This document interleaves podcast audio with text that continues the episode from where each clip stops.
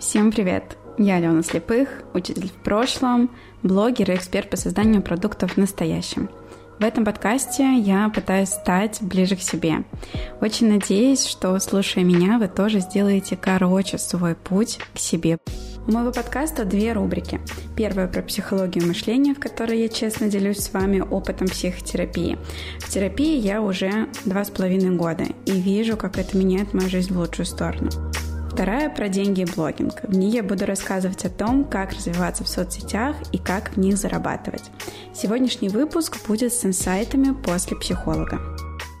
Сегодня мы разговаривали о том, что я очень часто, ну как очень часто всегда, впрочем, как возможно и большая часть из вас, обесценивают то, что я делаю в своей жизни. В частности, мы говорили про смелость, и для меня на самом деле было открытие то, что я очень смелая, потому что я думала, что это не так, и что слово смелость, ну, это вообще не про меня.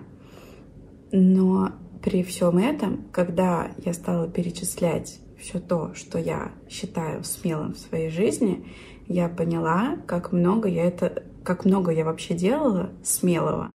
Знаете, вот это осознание того, что ты себя всю жизнь наебывал в угоду кому-то другому, а, такое себе чувство. И, возможно, мне хочется, знаете, сделать для вас звук бьющегося стекла в вашей голове, чтобы вы увидели, какой вы на самом деле классный человек. Потому что очень часто бывает так, что мы не замечаем своей силы, мы не замечаем своих желаний, потому что вокруг нас есть кто-то, кто нас в этом как-то ограничивает. Давайте я вас теперь веду в контекст того, что было, в контекст всей истории. Я сегодня рассказывала ей про очень большой шаг в своей жизни, который, я говорю, это так смело, я вообще не понимаю, как я на это согласилась, как я решила это сделать.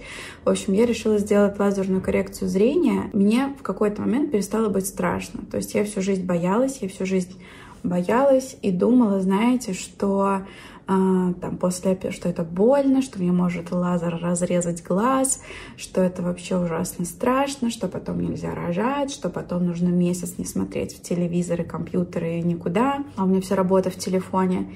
И, но самое главное, что я просто не хотела видеть. Я ничего не хотела видеть, понимаете? Потому что очень удобно прятаться за очками и щуриться и думать, ну вот, да, да, нет, нет, знаете, Можете меня там разнести в пух и прах, написать, что это чушь, но я все равно чуточку доверю в психосоматику, и что все наши болячки на самом деле, да, от чего-то в нашей голове. И, может быть, э, зрение досадилось и садилось вне соматических э, всяких действий, но то, что сейчас я могу исправить зрение и могу не исправлять, это зависит только от того, готова ли я взять ответственность сейчас на свою, за свою жизнь в полном объеме или нет. Я готова. И мы разговаривали с моей подругой детства, и когда я сказала про свое решение, она говорит, что ты так поменялась за последние два года, и как будто очки — это вот последняя деталь, которую нужно снять, чтобы, ну, обнулиться, обновиться и стать э, полноценно, стопроцентно другим человеком, да, уже там Алена версии 2.0. Вот, потому что э, тот уровень жизни, который у меня есть сейчас, э, не больше не разрешают мне носить очки, потому что я хочу видеть, я хочу видеть вне зависимости от обстоятельств. Я хочу, чтобы зимой у меня не потели очки. Я хочу, чтобы вот мы сейчас поехали в отпуск, а, я не боялась, что у меня, когда я буду тереть глаза, что у меня выпадет линза, потому что так было неоднократно. Что я, когда пойду в кино и буду рыдать, что у меня линза не выпадет, потому что так тоже недавно было. Ну, в общем, мне хочется свою жизнь вывести на совершенно другой уровень качества. Когда я сказала об этом психологу, я говорю, я никогда не думала, что я могу на это быть способной, что я могу взять на себя ответственность и от сама себя отвести на консультацию, сама узнать, что это стоит. Кстати, это стоит всего 46 тысяч на оба глаза, а, и по времени это длится там 5-7 минут на один глаз. 15 минут, 46 тысяч, ты всю жизнь видишь без очков. Ну, типа, come on. У меня эти деньги есть уже давно, и я не могу этого сделать. Но вот теперь могу. Она говорит, а когда еще ты себя так чувствовала, что это как будто бы не про тебя, потому что я ей сказала, что это как будто не про меня, что в смысле я буду делать операцию, я буду корректировать зрение, потому что мне всегда казалось, что я не тот человек, который вообще на это пойдет, что мне комфортно в очках, я себя без очков не понимаю, не представляю. Вот как-то я там снимала одно видео, где я была в линзах, но для меня вот это странно. То есть э, я себя комфортнее вижу комфортнее я чувствую в очках, нежели без очков. Она спросила, когда я еще себя так чувствовала, что как будто бы это было не про меня, а я вот это делаю. Такое было, когда я, когда жила в Орске, вот год, когда я закрывала кредитки, я себя каждую неделю водила вырывать зубы мудрости. И тогда тоже у меня шла работа с психологом, и тогда я училась быть взрослой, училась брать ответственность за себя, училась сепарироваться от родителей. И тогда вот это было, ну, таким моим внутренним, знаете, показателем того, что все, я себе сам свой взрослый. Меня теперь больше папа за руку в стоматологию не поведет, как это было в детстве. Что теперь только я сама себя буду водить на все вот эти ужасные процедуры. И я реально каждую неделю ходила и вырывала по одному зубу. Это был трэш, это был ужас, но я справилась.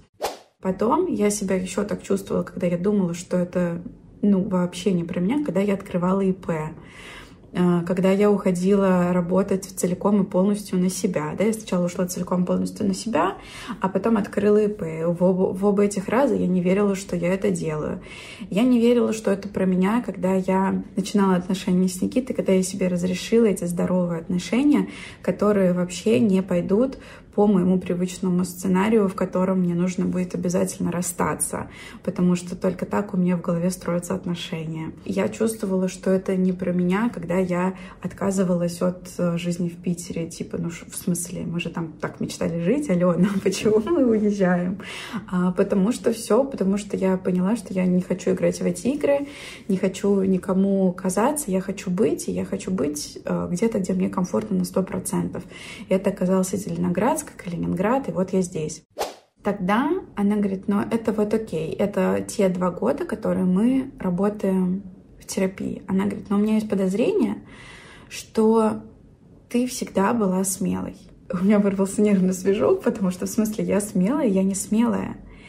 А потом я стала погружаться в свою жизнь, и я поняла, что да, это правда всегда было со мной, и я правда всегда была смелая, но я выбирала прятать эту смелость для того, чтобы подходить кому-то. То есть меня сначала очень сильно в моем проявлении смелости подавляла мама, потому что у нее, э, ну, базовая заложенность, что мир небезопасен. Но я могу ее понять, потому что как бы это человек, у которого э, зимой, когда она везла меня на саночках, с нее сняли шапку и норковую, вот. И я понимаю, что для нее мир небезопасен, потому что как бы в 90-х, наверное, было не супер безопасно. И у нее вот такое ощущение в целом от мира и сложилось. И она мне его транслировала, но не с тем, да, чтобы там я как-то там себя по-другому чувствовала, а просто потому что ее восприятие мира такое, она хотела мне этими убеждениями меня от всего обезопасить. Сначала, то есть, меня подавляла мама э, в каких-то моих проявлениях вот этих, а потом, когда я уже училась в университете, я нашла себе такую подругу, которая тоже меня очень сильно подавляла, и в наших отношениях только она могла быть сильной, смелой, классной, а если бы я стала бы себя так проявлять, то ну, я знала, что со мной не будут дружить, но в целом, как и произошло в дальнейшем, когда я перестала подавлять в себе это вот этими историями мне хочется показать вам, что посмотрите на себя в тишине, посмотрите на себя в одиночестве, посмотрите, какой вы человек на самом деле. И посмотрите на то, может быть, те качества, о которых вы мечтаете, они уже есть в вас. Просто вы их не проявляете в угоду кому-то в вашем окружении, понимаете? То есть вы можете неосознанно подавлять свою самостоятельность, чтобы ваш там молодой человек а, чувствовал себя а, там супер альфа-самцом, не знаю. Вы можете неосознанно подавлять свою смелость, потому что ваши родители вам говорили о том, что мир небезопасен, и вам нужно как-то соответствовать их ожиданиям, да, не делать какие-то резкие поступки. Вы просто не представляете, я зубами отвоевывала у мамы разрешение работать на себя. Ну, то есть вот это принятие ее, чтобы она успокоилась, что я теперь работаю на себя, и это мне дает деньги, стабильность, безопасность гораздо больше и лучше, чем если бы я работала в библиотеке на полставки.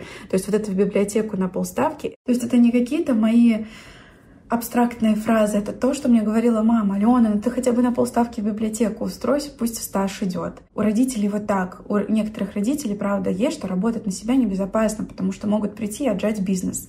Потому что а, может рубль обвалиться, и у тебя все превратится в ничто. Но сейчас, когда вы вкладываетесь в свой soft skill, то вы учитесь выживать в любых условиях. Ну, по крайней мере, у меня так работает. Посмотрите на то, какие Качество есть уже у вас. Вас уже есть сильно больше, чем вы думаете, сильно больше, чем вы проявляете в мир. Но при том, что я подавляла свою смелость постоянно, при этом я делала смелые поступки. Я после университета, несмотря на то, что мне мама говорила о том, чтобы я бы лучше осталась в Оренбурге жить, что мне купят там квартирку, я буду жить рядом с мамочкой и все дела. Я все равно переехала в Питер, хотя я могла остаться в Оренбурге. Переехав в Питер, я не пошла работать в школу, где была, была бы стопроцентная зарплата, там все эти больничные, страховые и так далее. Я пошла работать в частные организации, да, в эти развивашки, потому что там зарплата больше, чуть больше э, свободы, да, но чуть меньше стабильности какой-то это. Я все равно там увольнялась постоянно, я э, что-то делала, я пошла в карантин в блог, я стала зарабатывать, да, то есть я стала тихонечко работать на себя. И это смело, и для меня на самом деле оказалось э, сюрпризом, что я стала для многих моих друзей и знакомых вот этим тем самым первооткрывателем, знаете, на кого сначала смотрят, а потом что-то делают. Тут я хочу ненадолго прервать выпуск, чтобы напомнить о том, что если вам интересно мое будничное открытие, саморефлексия, то подписывайтесь на мои блоги в Телеграм и Инстаграм. Там я появляюсь сильно чаще, чем два раза в неделю, и вы сможете быть в контексте того, что происходит со мной и с моим бизнесом в реальном времени. Я знаю, что очень многие мои э, подружки посмотря на меня, тоже начали вести свой блог, и сейчас там успешно на нем зарабатывают, потому что видят, а, как я здесь работаю, видят, что я здесь делаю, что это на самом деле не так сложно, как кажется, да. Я знаю, что очень многие вдохновляются работой на себя, глядя на меня, начинают э, делать либо свои продукты, либо вот мои знакомые коллеги, репетиторы уходят из офлайна в онлайн, начинают больше зарабатывать. Очень многие люди не боятся теперь открывать самозанятость и ИП. Кстати, вчера было прикольно, э, мне позвонила налоговая, я сейчас смотрю Орский номер, Думаю, очень странно. Беру трубку. Алена Андреевна, здравствуйте, это налоговая. Я такая думаю, боже мой, боже мой, какой ужас, какой кошмар. А, и она говорит, у вас задолженность 326 рублей по пене. По пене, не знаю, как правильно.